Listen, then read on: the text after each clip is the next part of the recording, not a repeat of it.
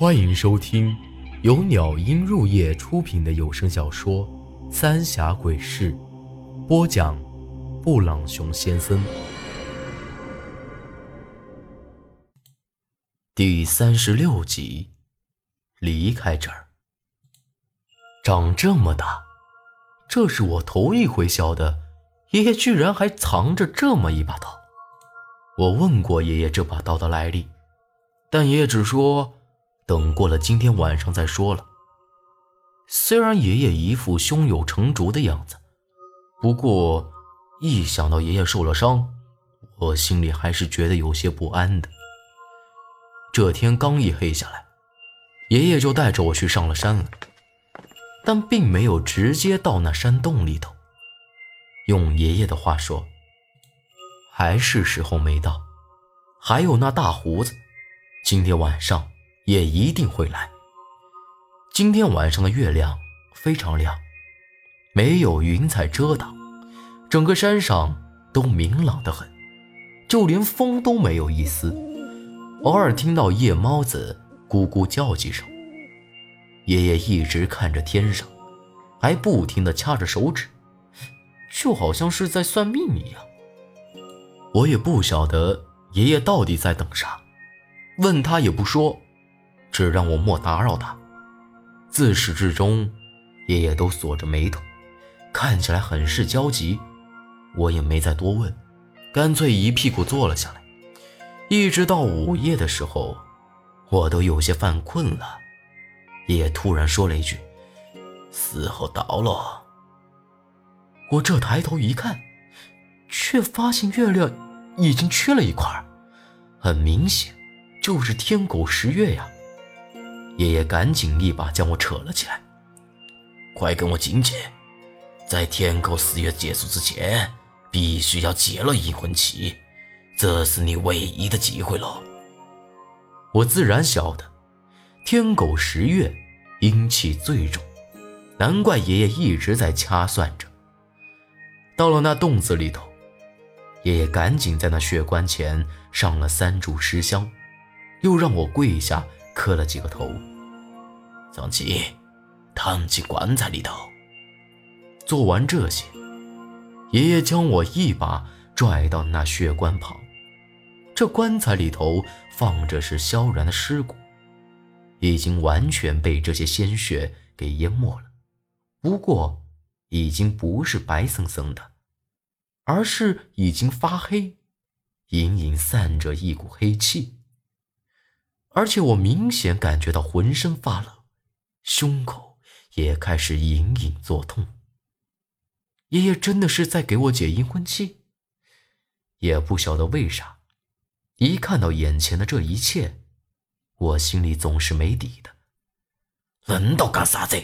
再不进去就忘了！爷爷厉声说道。我还没开口，爷爷一手掐住我的后颈窝，脚下一勾，直接把我给丢进了这棺材里头。砰的一声，紧接着，这棺材盖就被盖上了，眼前一下子就什么都看不到了，一股子刺鼻的血腥味扑面而来。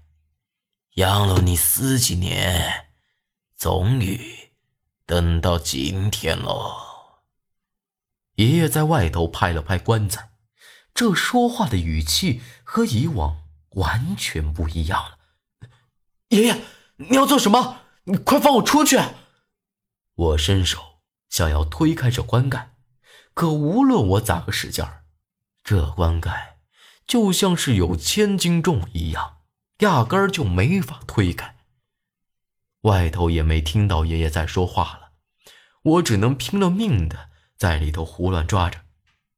忽然间，我的身子就像是被定住了一样，完全没法动了。喊也喊不出来，而且这棺材里的血也一下子凝固起来，将我死死的冻住了。就在这时，耳边传来一声声小孩子的笑声，但立马就消失了。紧接着，我就明显感觉到一股寒气直往我身体里头钻，一时。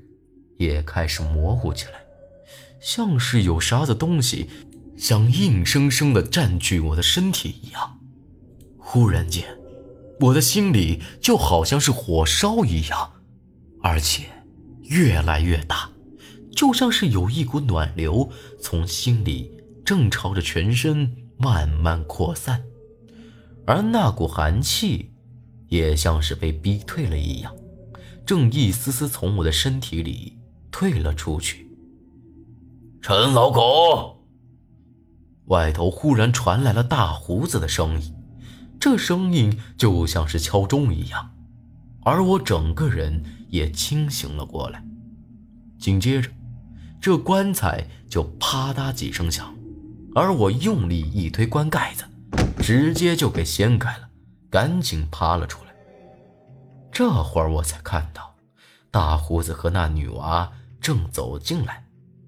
爷爷看了看我，冷哼一声，哗啦一声抽出那大刀，指着那大胡子：“萧振宗，当年就该杀了你。”萧正中，萧家的人，难怪在那山洞里，他说萧然的时候神色不对劲儿。这萧正中朝那女娃子使了个眼色，那女娃就走过来将我扶了起来，带着我走到她身后，而爷爷也没有拦着。你那宝贝女儿已经成了我领了，带她走也迟了。爷爷满脸得意的看了看我。这大胡子居然是萧然的爹，那岂不是就是我老丈人？大胡子说的是真的，萧然说的也是真的，爷爷才是鬼门的人。大胡子将我上下打量了一番，点了点头，转头看向爷爷：“是吗？这小子昏过去的时候，我给他喝了点东西，只怕……”要让你失望了。喝了点东西，难道就是刚才那心里那股火热的东西？一听这话，爷爷的脸色立马变了，就好像是要吃了我们几个一样。带他出去。这大胡子朝那女娃说道：“大胡，小叔，你……”我有些担心。爷爷隐藏了十几年，又是鬼门中人，我真怕他对付不了。如果说这样的话，那他可就完了。他面无表情的看了看我，厉声说道：“小白两家都是陈老狗所杀，为了保你，我忍辱偷生十几年，是时候来个了断了。给我滚出去！”爷爷这会儿也大笑了起来。乖孙儿，咱爷俩十几年感情了，我也就老实告诉你，那鬼婆是你妈，我杀的。这下我脑子全乱了，那鬼婆居然是我妈，是鬼门的人，养了我十几年的爷爷。居然是杀我全家的人！这会儿，那女娃扯着我朝洞子外头走，而我也像个木偶一样，呆呆的跟着她走了出去。外头凉飕飕的，我也直接一屁股坐了下来，脑子里一片空白，连哭都哭不出来了。过了好一阵子，这大胡子。才从山洞里走了出来，看样子他好像没啥事儿。我和这女娃赶紧跑了过去，他看了看我，笑了笑：“呵，带着苏丹晨离开这里，去临江镇找韩半仙。无论如何，都要让他收留你俩。记住，阴魂气一定不能解。以后的路……”就靠你俩自己了。我朝洞子里头看了看，点了点头。原来这女娃子叫苏丹晨。不过听她这话的意思，是没打算和我们一起走。正准备问这韩半仙又是啥人，她却示意我不要说话。之后又看了看这女娃子，摸了摸她脑袋。以后你就跟着他，该咋做不用我教你了，去吧。苏丹晨也点了点头，拉着我就进了那山洞里头。进去一看，爷爷躺在地上，已经没有气儿了，但却没有看到什么伤痕，就连这周围也不像是有打斗的痕迹。也不晓得刚才这里头到底是咋个过程。苏丹晨将萧然的尸骨拖出来，和爷爷放在一起。直接点一把火，之后又在那七个纸娃娃身上各自贴了一张符纸。不过很奇怪，这些符纸都是没有写字的。这苏丹晨也不晓得用了啥法子，轰的一声，这符纸就烧了起来，和我给爷爷的那张一样。顿时，这些纸娃娃都化成了灰烬。而我也不晓得为啥，总感觉有啥东西要从我身体里跑了出去。